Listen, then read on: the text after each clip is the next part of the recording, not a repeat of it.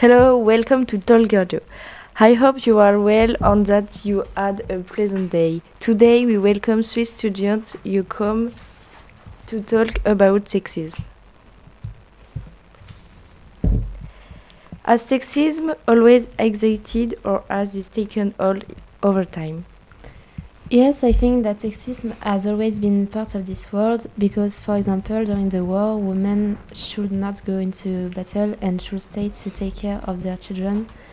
And I precisely think that little by little mentalities are starting to change and the sexism to decrease, even if it is uh, still far too present in uh, this society. Yes, for me, sexism is a discrimination that has always existed. Society has always put forward men as superior. Sexism is rooted in our society from birth. Children are subject to sexist prejudice. For example, we will tend to encourage our daughter to play with dolls and our boy to play with cars. Sexism is also present in our professional life. We see it well with the salary inequalities. I'm only giving you a few examples, but I could go on for hours but we can see that sexism has always been present in our society. The sexism has always existed because it is uh, an idea that is passed on from generation to generation. It is part of whole life. Okay, for you, what does feminism mean?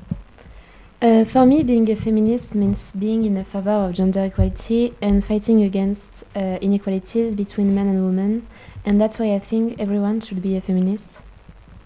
Feminism is a movement that calls for equality between women and men. We fight for women to have the same rights as men. Feminists are changing the, the law. Married and married women can have a bank account, work even without their husband's consent. Today, in many countries, women and men have the same rights, but there are still inequalities.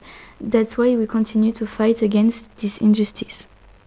There are people who decide to defend the cause of women by taking action against sexist ideals. Do you know any celebrity you support feminist? Uh, yes, I know several celebrities who fight against sexism, but uh, Emma, Emma Watson okay.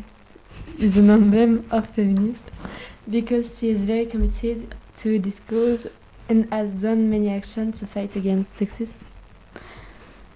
Um, for me, one of the most engaged celebrities in this cause is certainly Emma Watson for all the actions she has done for this cause.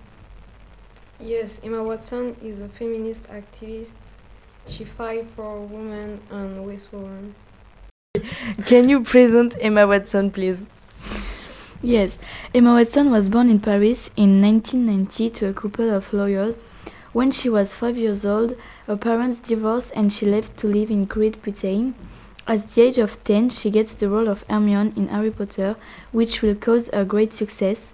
At the age of 19, she entered in Brown University in the United States, and at the age of 24, she graduated in English literature. Emma Watson is a bright and determined young woman. What action was Emma Watson taken against inequality? Emma Watson was a goodwill ambassador for ONU uh, Women. She visited Bangladesh and Zambia.